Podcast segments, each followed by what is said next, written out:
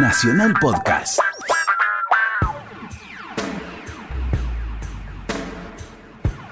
Nacional se puede permitir algunos gustos, entre ellos juntar a Héctor Larrea y Bobby Flores para ponerle música a la noche. Estás escuchando Mirá lo que te traje. Yo te preguntaba el otro día, esto aparte de todo, lo de humor redondo, porque me preguntaron cuál fue el primer programa con panel de fijo, Ah, pero ¿no? no sé cuál fue el primer programa. De fijo. Yo no Yo sé creo- si había habido. La idea de humor redondo surgió, según me contaban los muchachos, en un programa cualquiera de reportajes, sí. y no, no sé si de panelistas, no sé, no lo sé. No me acuerdo en este momento. No. Y entonces dijeron ¿Quiénes eran? Recuérdeme. ¿Quiénes eran? Camarota. Camarota, Basurto, Garaycochea Y... Mesa. Y Mesa. Y a veces este. había invitados. Hu- Hubo invitados célebres. Estuvo Dalmiro Sáenz, por ejemplo. Estuvo Cacho Fontana, por ejemplo. Ah. Un día yo creí que nos echaban del canal, porque iba en vivo los sábados. Sí. En vivo, iba. Iba en vivo. Y después de, de este programa nuestro, también en vivo, Sí. iba Odol Pregunta. Ah, sí. Sí. Entonces un día, Cacho siempre venía antes a saludar, hablábamos, qué sé yo. Este, nos reíamos un rato, antes, de- antes de, de- de que empezara todo. ¿no? Sí, sí. Una hora, una hora y media antes. Y un día viene sobre la hora del programa, ya, no, sobre la hora no, ya avanzado el programa en tres bloques, faltaban dos, y dice, che, vamos a hacer esto. En el último bloque de Humor Redondo, lo hago yo. Entro sin decir nada. Termino, despido, y Odol pregunta, lo abrís, lo abrís vos. Le dije, Cacho, me van a echar a patadas a mí. A él no, él era Cacho Fontana con todas las Ya letras. estaba, claro, ya estaba ¿Quién, le iba a decir algo a.? Usted también estaba No, no, yo no. ¿Todavía no? No, no, no, no, no, ni, ni todavía ni después, no, ese, Ah. ese, ese nivel no. Entonces yo digo, bueno, que sea lo que Dios quiera. Cuando termina la... Había un, un director general, un productor general, que no me acuerdo ahora el apellido, de el programa de Cacho, de Odol Pregunta. Sí. Entonces, cuando yo entro, él ya estaba viendo a Fontana en pantalla, semi desmayado, tipo. ¿Qué hago con este? Dice, ¿qué pasa, la rea? Digo, no sé, maestro. No sé. Lo que yo sé que Cacho me dijo que viniera acá y abriera Dol Pregunta. Y ¿Qué usted quiere que le diga? ¡Ah! ¡Ah! Ese tipo y daba vueltas sobre un pie. ¿Y lo abrió usted? ¿Abrió usted? Abrí yo. Ah, sí. Abrí yo y me fui. Y además quise salir del estudio sí. porque dije acá, pero no, qué sé yo, era un chiste. En ese momento, con la rigidez del Canal 13, era una aventura de Claro, parte de bueno. Cacho, que yo seguí, pero la idea fue de él. Así fue que... Una idea muy divertida, porque ¿qué buscaba él que sabía mucho de, de medios de comunicación? La sorpresa en el espectador. Esa sorpresa y nada más, ¡pum! pasó. Sí, sí, que quedó, quedó de- el que lo vio, lo vio, el que no lo vio, no El que lo vio, lo vio, el que no lo vio, no lo vio. Pero él se divertía tanto. Tiene Cacho Fontana una, una gran em, intuición para lo que sirve, Claro. no solamente en cuanto al espectáculo, sino también en el periodismo como espectáculo. Él lo demostró inclusive en el, el- en el periodismo radial. Cacho lo ha demostrado en, en la televisión con la máquina de mirar. Era nada más que una camarita. Sí. Él inventa, le pone la cámara de mirar y todos le llamábamos la cámara de mirar. Sí, y era una cámara. Y, y era una camarita, era el, era el, el videotape. El videotape, claro. Claro que Sí, yo me acuerdo de ese, pero a la el noche lo videotape, pero había llegado Claro. el videotape. Se podía grabar ya domésticamente, digamos. Ya domésticamente. Ya existía la- el, el tape grande, Sí. ese que parecía una rueda. La Revox. Sí, una rueda chica de bicicleta parecía, Sí. y ancha. Sí, sí, cinta de una pulgada. Máquinas de primera. Que para cuidar las máquinas te ponían en invierno menos 10 grados. Claro, no se caliente la máquina. No. Que no se caliente la Que máquina. no- que usted no importa. pero- No, no importa. Usted con jarabe se cuida la sí, máquina. sí, sí, la máquina no. Bueno, ¿Qué trajiste? eh, ¿sabe que le traje? No. Eh, jazz. Fa. Dexter Gordon. Eh, Eh, Dexter Gordon, que injustamente Dexter Gordon, para el gran público, no para el iniciado, ¿no? sino para el gran público, Dexter Gordon quedó en una segunda línea atrás de Coltrane, Sonny Rollins y todos los grandes de la época. Muchos eh, se preguntan por qué. ¿Por qué pasó eso? ¿Por qué pasó eso? ¿Por qué? Yo creo que es porque no, no se editaba todo. Usted sabe cómo era en ese momento, salía un disco cada tanto, no salían todo el tiempo discos. Y yo debería haber alguna preferencia por Coltrane, por Sonny Rollins y por los saxofonistas. Como se dice comúnmente, garpaban más. Y es decir, rendían más. Y debían rendir más. sí, porque Dexter era un tipo que... Muy discreto. Muy discreto, mm. muy discreto. Que el que lo rescata es Herbie Hancock. Cuando Herbie Hancock ¿Ah, empieza a crecer, él ya saliendo del quinteto de Miles Davis, arma a los Headhunters, esa banda que fundó la música funk a través del jazz, y ahí le empezaron a dar pelota a Herbie Hancock. Herbie Hancock que seguida llama a Dexter Gordon y le dice, Dexter, venga conmigo. Y ahí lo sacó para la nueva generación, digamos, de oyentes y de músicos, ¿no? Sí, sí. Estoy hablando ya de años 70 principio de los 70. Ahora, los entendidos lo nombran como un tipo de primera. Y, y, yo no soy un entendido, pero digo que cuando escucho a Dexter Gordon, lo, enseguida lo No, quiero decir esos que están encima de todo. sí, sí, es uno de esos tipos que usted lo escucha y después lo vuelve a escuchar y dice, ah, Dexter Gordon. Sí, Tiene ese sonido que es difícil, es muy difícil lograr eso. Más en el jazz y más con los que tenía este alrededor. Stanley mm. Tarrant, Herbie Hancock, ¿no? Bueno, vamos a escuchar algo de Dexter Gordon. ¿Quiere, Héctor? Sí. Dark That Dream. Dale. Vamos.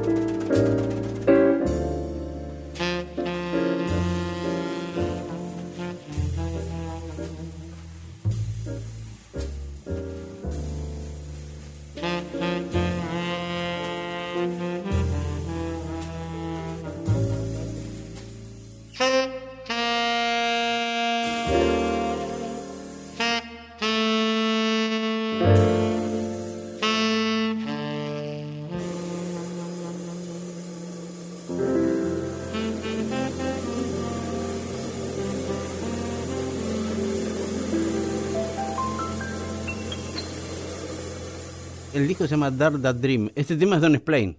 Sí. Don't Explain, en realidad, que es el que hacía Billie Holiday. Sí. Pero bueno, está en ese disco. Igualmente, eh, yo a veces en la radio también, me, me- me interesa mucho más anunciar al que al que es que el tema. Porque el tema, si el disco es bueno, el tema es una... es lo imp- lo importante es Dexter Gordon acá. El buen momento que le vas a llevar a la gente pasa por es- el buen tema. Claro. Bueno, Héctor. ¿Has escuchado hablar de Teresa Usandivaras? Sí. ¿Has escuchado a Teresa. Usandivaras? Sí, sí. Lo podés haber escuchado en, con Los Musiqueros, que es un grupo que ya tiene. Ella es antropóloga y música. Y debe ser musicóloga, cosa que yo no le pregunté. Pa- pa- Para lo que sabe, conoce bastante de música y por lo que hace por la música.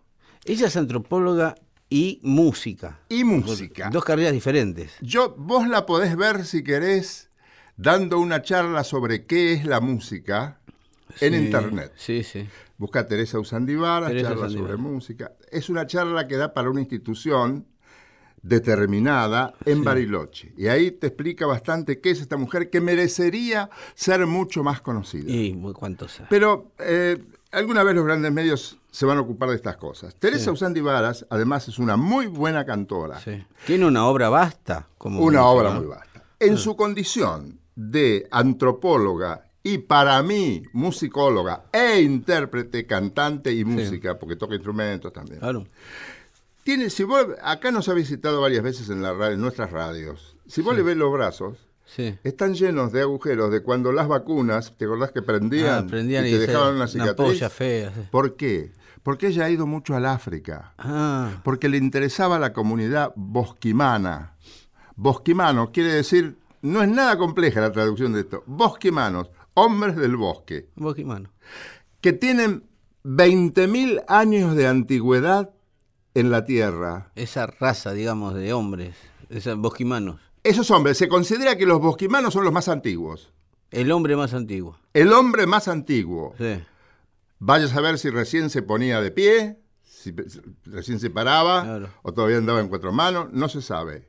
sí. En cuatro pies, digo. Pero ahí estaban los bosquimanos ya. Y se supone, porque esto que, que- que contó una vez en la radio Teresa Usandivara, me hizo a mí eh, buscar lecturas y ver, bueno, quiénes son los bosquimanos. Usted es un curioso también. Y si no sos curioso, no puedo trabajar en la radio. Y sí, tierra. En cualquier medio tenés que... En cualquier medio. Claro. Si uno no se preocupa. Entonces, ¿qué pasaba? Mm. La- los, los- a, a partir de los bosquimanos, el bos- hombre sale de África a colonizar el planeta. ¿Hay bosquimanos ahora? Hay todavía. Bosquimano de bosquimanía, no sé Sí, pero hay gente que no le tiene simpatía. ¿Por qué? ¿Sabes por qué? No. Porque donde residen los bosquimanos, que no son muchos, son unos cuantos miles, Mm. ¿sabes qué hay abajo? No. Diamantes. Pero qué inoportuno también. Entonces, hay potencias Y- muy interesadas en Y- decir, pero sacalo de ahí eso, tipo, Sacalo. hacer negocio con los otros, le dicen a los Y- gobernantes que traicionan a sus gobernados. Y- Entonces le dicen, che, vos querés los diamantes, sí, Qué pero tanto tipo arriba, y sacá esos tipos, ¿qué me venís a mí?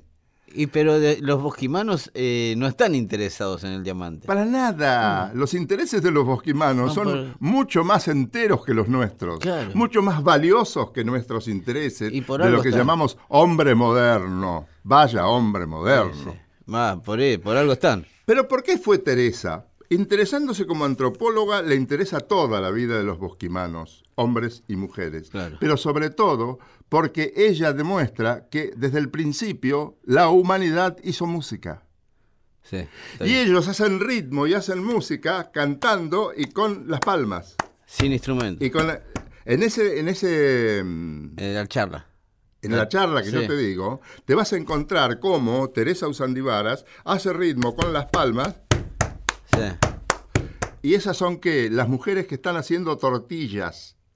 Cuando le Ah, pegan a la palma, ah. le pegan a la tortilla, pegan abajo, la alisan y ese, el trabajo, era todo con música. Claro. De Sí. 20.000 años para acá, bueno. Claro, sí, el año sí. pasado creo que cambió un poco. No, el nene crecía escuchando eso, claro. Lo que te quiero hacer escuchar Sí, no es precisamente este Música africana. africano, no. no es bosquimano, es un disco que hizo eh, Teresa Usandivaras Sí. que se llama De lugares y gentes y trae música de Perú, de España, de Italia, De Argentina, no sabes cómo canta folclore. Em, de Chile, con canciones de Violeta Parra. Y de otros lugares de Latinoamérica. Hoy te quiero hacer escuchar, amigo, mirá lo que te traje. Una canción venezolana muy antigua, pero se conoce el autor, Juan Bautista Plaza, que se llama El Curruchá y canta Teresa Usandivaras.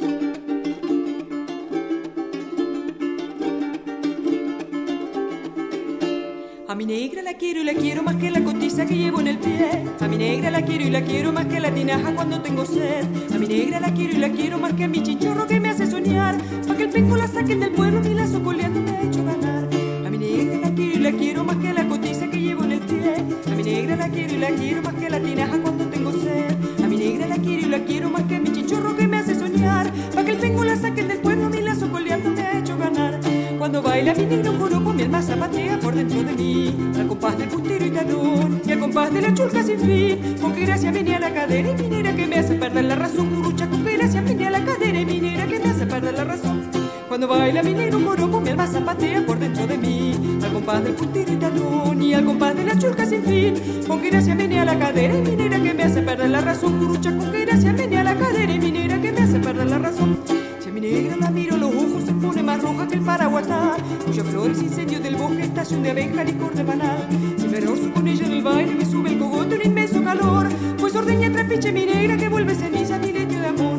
Cuando baila mi negra joropo mi alma zapatea por dentro de mí. Al compás del puntero y talón y al compás de la chulca sin fin. Con gracia menea la cadera y mi negra que me hace perder la razón. Curucha, con gracia menea la cadera y mi negra que me hace baila mi negro joropo mi alma zapatea por dentro de mí Al compás del puntero y talón y al compás de la chulca sin fin Con qué gracia venía la cadera y mi negra que me hace perder la razón Curucha, con qué gracia venía la cadera y mi negra que me hace perder la razón Mirá lo que te traje, canciones seleccionadas por Héctor Larrea y Bobby Flores. Bueno, ¿sabes qué le traje yo, A ver, amigo. querido Héctor? Premio Nobel. Bob Dylan. Un, me regalaron un libro, que quiero agradecer a la, a la editorial Malpaso, que editó un libro que son más de mil páginas, que es todas las, la- todas las letras de Bob Dylan. Toda la, ahora que, se, que ganó el premio Nobel, salió un libro con todas las letras de Bob Dylan, en inglés y en castellano. Un libro carísimo, de carísimo para lo que es un libro, ¿no? Pero qué libro, qué, qué poeta. Estuve así, iba agarrando páginas al azar, ¿no? Una y otra y otra y otra, y se metía con todo, con la chica que vivía al lado de la casa, con la guerra de Vietnam, con lo- las, las raíces sociales americanas, con la literatura Pero con la inglesa. chica que vivía al lado de la casa sin ánimo belicoso. Nunca. Ah. No, no, nunca. No, porque pensionaste la guerra de Vietnam, la chica que vivía al lado. No, pero le quiero decir, Dylan, eso es lo que tenía Dylan, que hablaba de cual- hacía importante cualquier cosa, cualquier tema. Hablaba de nosotros dos y automáticamente pasábamos a ser celebridades, nosotros. Porque Dylan tenía una forma de, de- de- de cantar y de escribir que muchos dicen, muchos de los estudiosos de Dylan, pues Dylan no canta bien, para lo que se llama un cantante. Tiene una voz nasal, no se cuida, o sea, no, no tiene unas notas impresionantes. No es cantante. No, tocando la Es un guitarra. decidor. Es un, sí, sí. Tocando la guitarra es lo mismo, no es un tipo que haya hecho un solo, no hay una, una imagen de él haciendo un solo de guitarra como Jimi Hendrix. Sí, pero No, no. ¿quién como él es lo que hace? Claro, sí, sí. Ese es lo que dicen los orientales, no es original, que es el tipo que no se puede imitar. Claro. Te puede imitar la voz de Dylan, pero no va a componer como No, Dylan. no. Eh, a esta, cuando leo el libro, lo voy hojeando, y es curioso porque hay letras que son del 64, 65, del 70, 79, 85, 90, 2016, 2000. Siempre escribió, todo el tiempo escribió. Y es muy difícil elegir. Uno elige de a muchos con Dylan. No hay uno que pueda elegir. A mí me gusta de Dylan tal canción. A mí me gusta I Want You.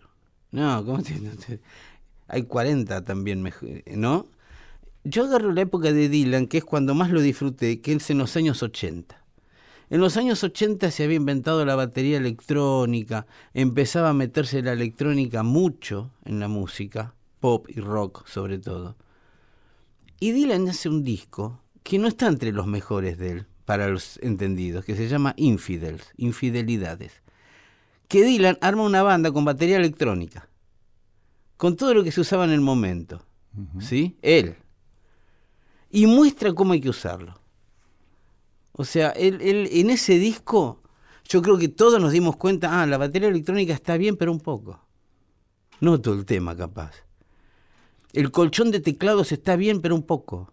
Y en algún momento de la canción, no en toda la canción. Es un disco bastante interesante de Dylan, donde está con gente como Mark Knopfler, toda la banda. Claro, así varía la textura. Y, le, y iba agregando cosas. A ver qué se usa ahora, eso es una porquería. No, dámelo, dijo Dylan. Ven, y vos, algo vamos a hacer con esto, algo bueno va a salir. Y le quiero mostrar una canción de ese gran disco del año mediados de los 80, yo creo que debe ser 85, 86, que se llamó Infidels, que es una canción que se llama eh, No me dejes esta noche, una canción de amor, en una época donde estaba, empezaba a florecer el rock, eh, el que nosotros llamamos rock de peluquería. Bandas que iban a la peluquería, calzas de colores, mucha parafernalia en el escenario, todo. Y Dylan agarra todo lo que usaban estos tipos, pero en la banda de él. Yo hubiese amado ver un show de él en esa época, mm. porque debía ser un contraste bastante interesante, ¿no? Vamos a escuchar entonces No me dejes esta noche de Bob Dylan, ¿le parece? Pero fantástico.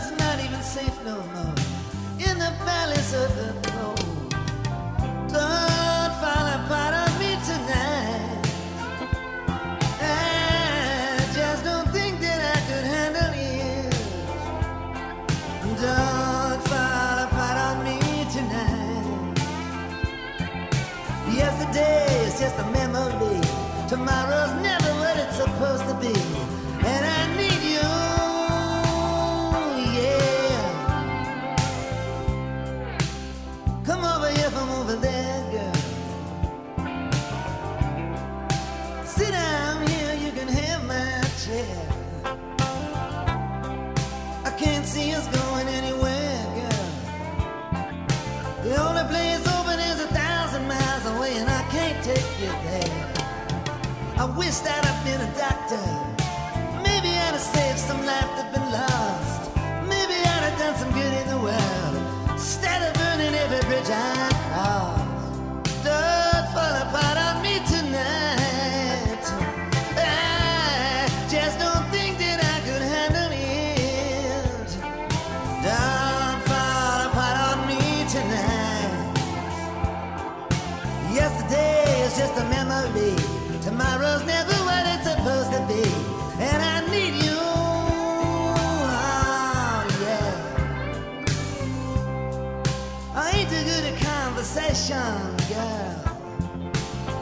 So you might not know exactly how I feel. But if I could, I'd bring you to the mountain top, oh girl. And build you a house made out of stainless steel. But it's like I'm stuck inside a painting that's a hanging in the Louvre. My throat starts to tickle and my nose itches, but I know that I can't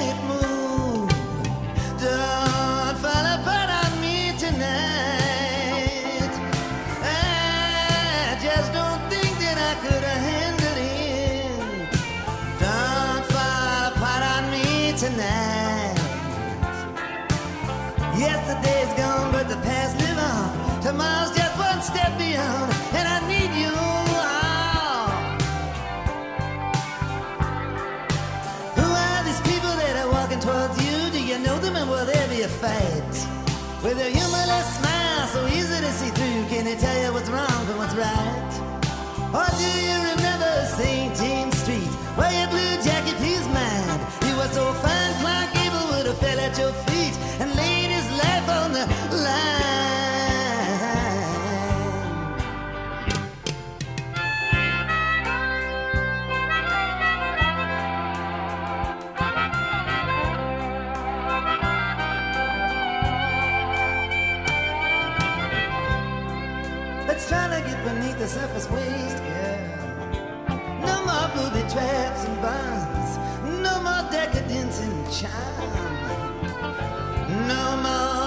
that's misplaced, girl.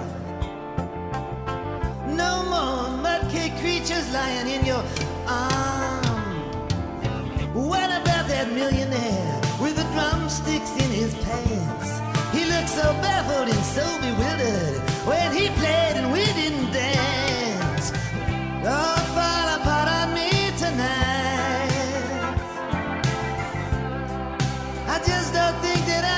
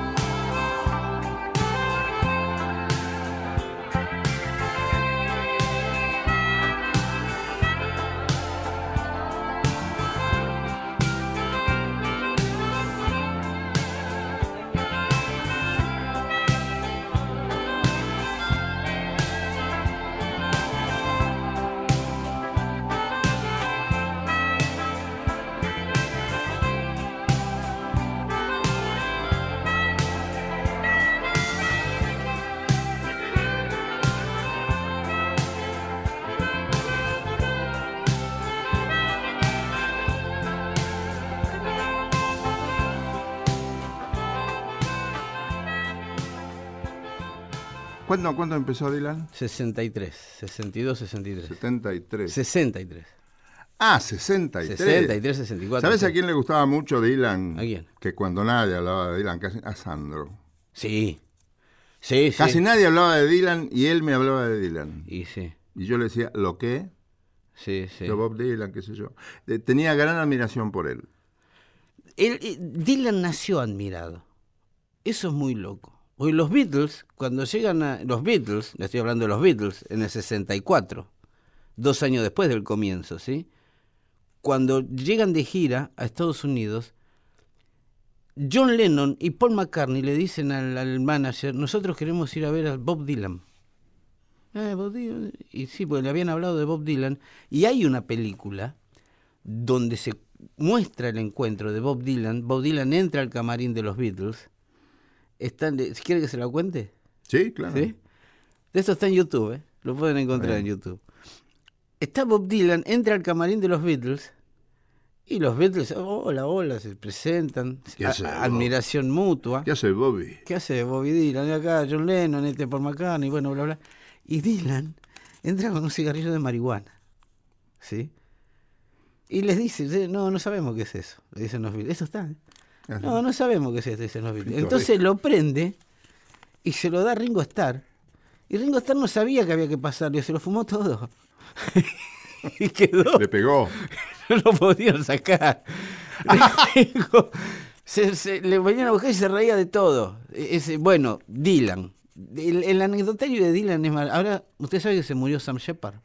Sí, me enteré. Una tristeza, sí. Se murió Sam Shepard ahora recientemente. Sí, fue etapa de los de las secciones de espectáculo. Hay un libro maravilloso de Sam Shepard que se llama Rolling Thunder, ¿sí? que es una gira de Dylan, que a él lo llaman, a Sam Shepard, porque iban a hacer una película con esa gira, que era una gira de Dylan por los pueblos originarios. A él le había agarrado que tenía que tocar para los comanches, para los cherokees, para, ¿no? Iba lo- Y lo llaman a Sam Shepard, que no lo conocía Dylan, pero lo admiraba. Cuando lo van a presentar, entonces Dylan le dice, ¿qué, qué tal? ¿Cómo te va? Soy Sam Shepard. Bueno, está bien, no, no me caiga simpático. No sé, después vamos a ver cómo nos va. Pero no, de entrada. Qué jodido. Sí, sí, sí. Qué Empieza. jodido que un tipo te diga no te hagas simpático No, conmigo". claro, no, no, le dice, está en el libro esto. Sí. Sigue la gira y a los dos meses viene Sam Shepard y dice, ¿a quién le doy esto? ¿Qué es eso? No, lo que estoy escribiendo para la película. ¿Qué película? A mí me trajeron acá para elegir una película. No, pero eso fue. Ah, no. Mira, acá está el de la película, le dijeron a Dylan. Y ahí se hacen amigos. Nunca se hizo la película. Y el libro es el script de lo que iba a ser la película, de Sam Shepard. Muy interesante. Eh, la semana que viene te voy a hacer unas preguntas con respecto a Bob Dylan. ¿Cómo no? Te traigo a Mateo Villalba. Mateo Vichalba. Mateo Villalba, gran guitarrista, sí, guitarrista. Sí. Gran guitarrista. Podés decir guitarrero también, y también le va a caer bien, porque conoce las capas primarias y profundas de la cultura popular. Aunque ¿Qué- tiene una. Diferenciame guitarrista de guitarrero. El que el guitarrero se supone que era el tipo que se acompañaba con la guitarra y hacía una payada, Mm. o acompañaba medio orejeando Ah. y más o menos pegándole sí, de al lado, Sí, sí. acompañaba un torcan. Ya está, ya un guitarrista es ya un tipo académico, Preparado. ciertamente académico. Este muchacho, Mateo Villalba, Sí. correntino de Curuzú Cuatiá, tiene esas dos cualidades y algunas otras, porque si no, ¿cómo hace para encantar a la gente?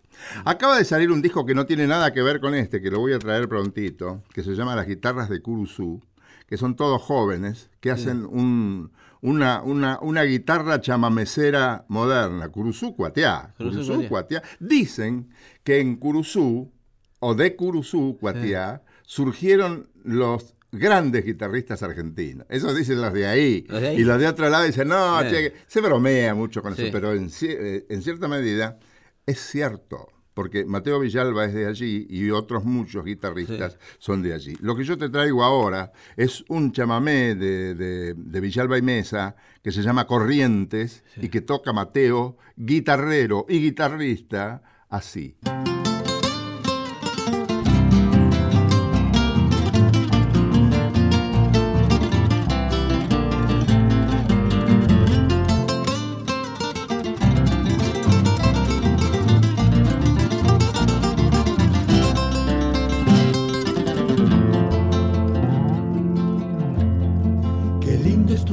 Azul corrientes, así tiene el corazón tu gente. Qué bravo es tu Paraná corrientes, y cuando calienta el sol se siente. En una noche de abril corrientes viví mi primer amor ardiente guainapora corrientes sabrosa como el chipá caliente. Cielo correntino donde las estrellas se van en hileras para estar allí. Cerca de tu gente, cerca de tus montes, cerca de tus ríos, tierra guaraní, la dulce armonía una serenata en noche de luna, allá en el confín, donde nace el canto, bien chamamecero, pueblo correntino, donde yo nací.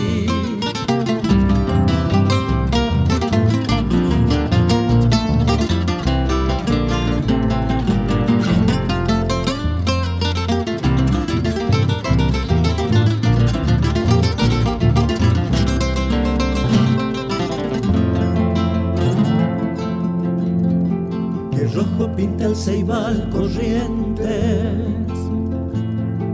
y crece tu naranjal, qué suerte. Tus hijos piden por ti corrientes a la Virgen de Itatí creyentes. El cielo te da su luz corrientes bendiciendo a tu país valiente. Arpegios de chamamé te crecen, eterno como tu sol corrientes.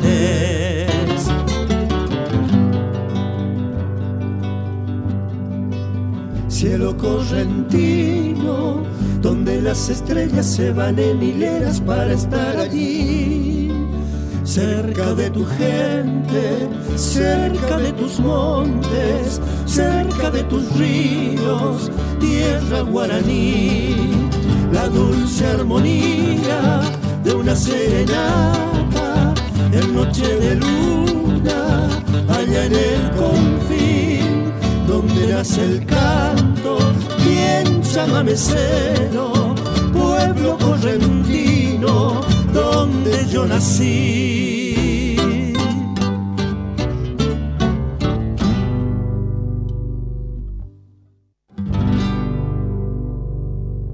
Qué. Buena viola, ¿no? Qué lindo. Mateo, Villalba, cuarteto es esto.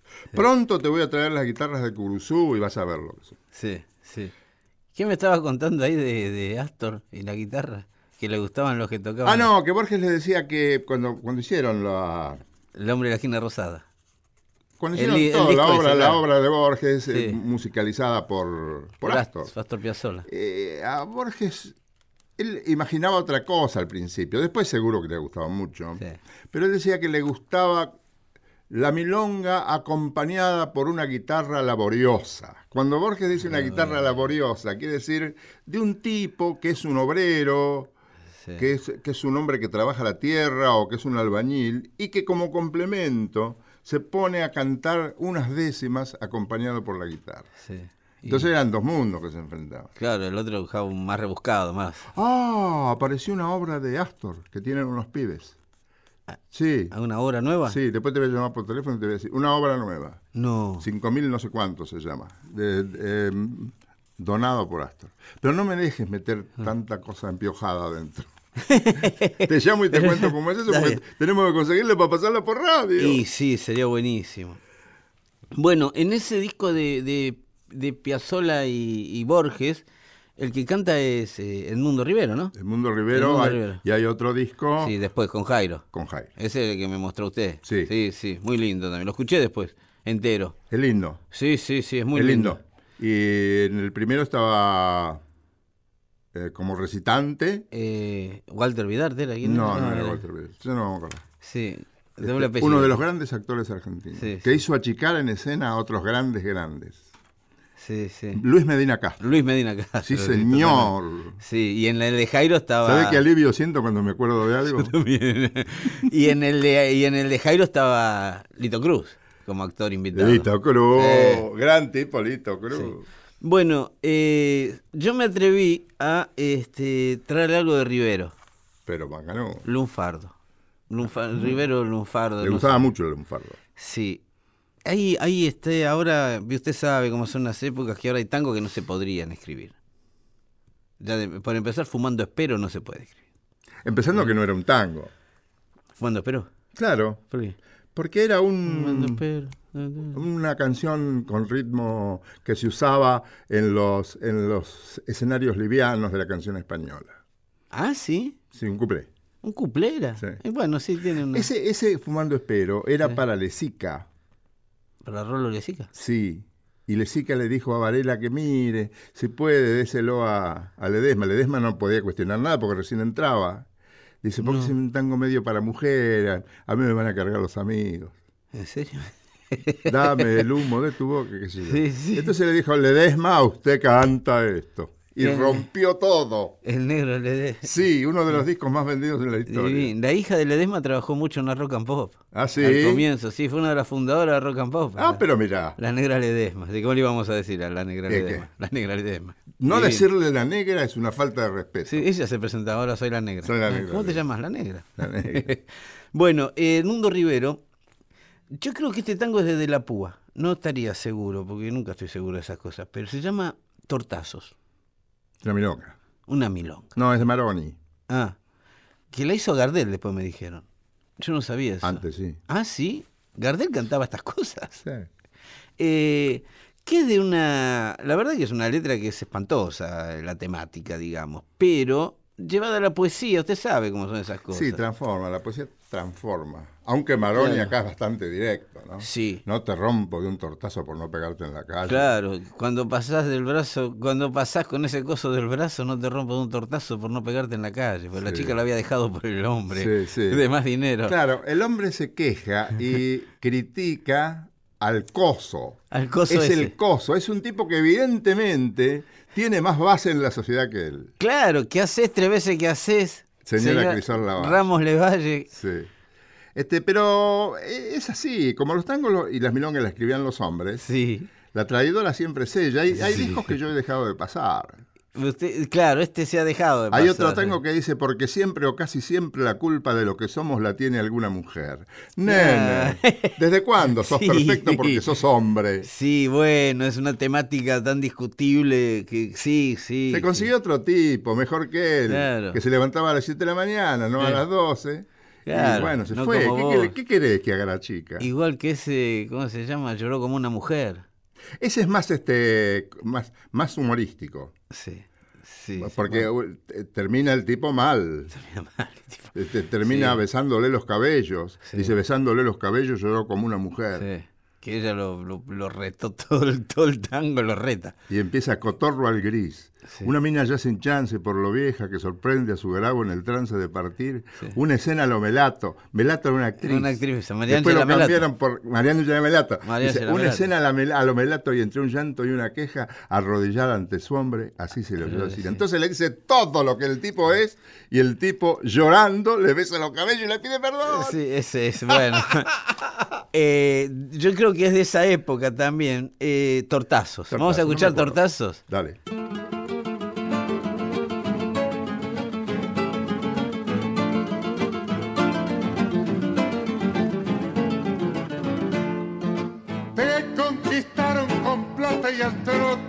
Al centro. Algo tenías adentro que te hizo meter la pata. Al diablo fue la alpargata y echaste todo a rodar. El afán de figurar fue tu hobby preferido. Y ahora que tenés marido, las cosas que hay que aguantar.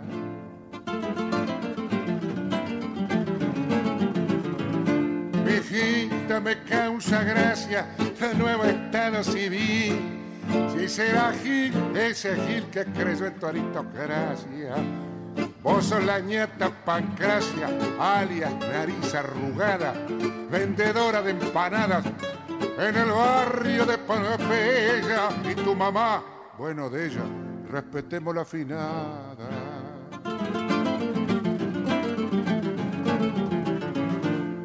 Ahora tenés aturé y un tapado petit gris y tenés un infeliz que la chamulla en francés.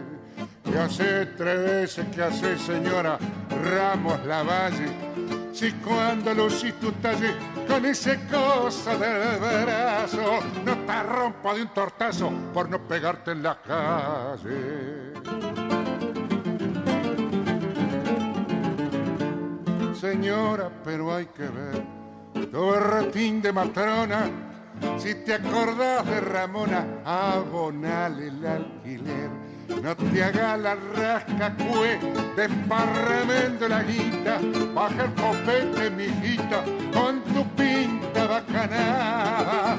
Pero si sos más manchada que el tango, la comparsita.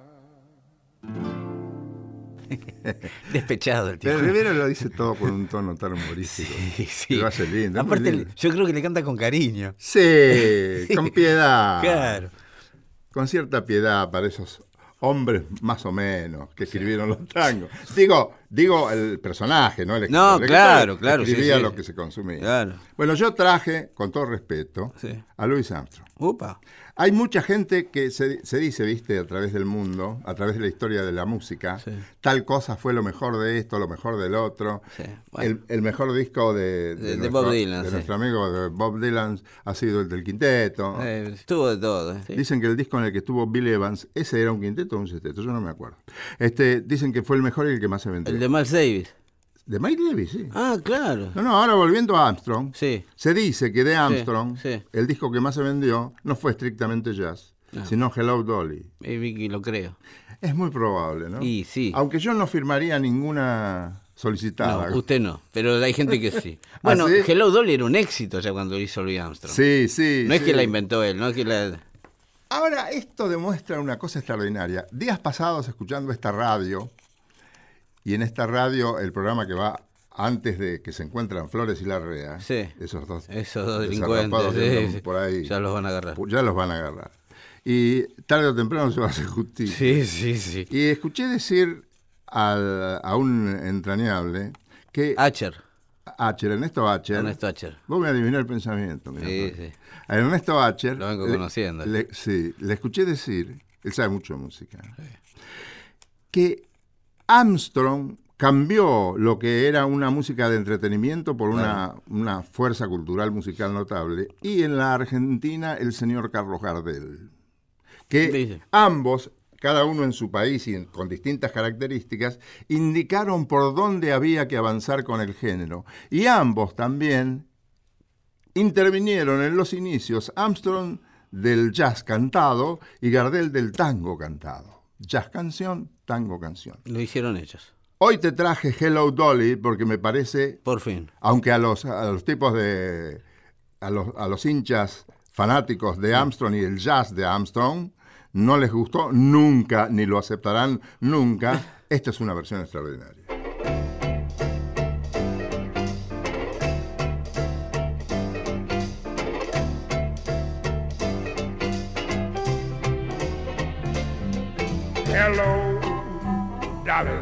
This is Louis, darling. It's so nice to have you back where you belong. You looking swell, darling. I can tell, darling. You still growing, you still growing, you still going strong. I feel the room sway, but the band's playing of our old favorite songs from way back when. So take a rap, fellas, find an empty lap, fellas.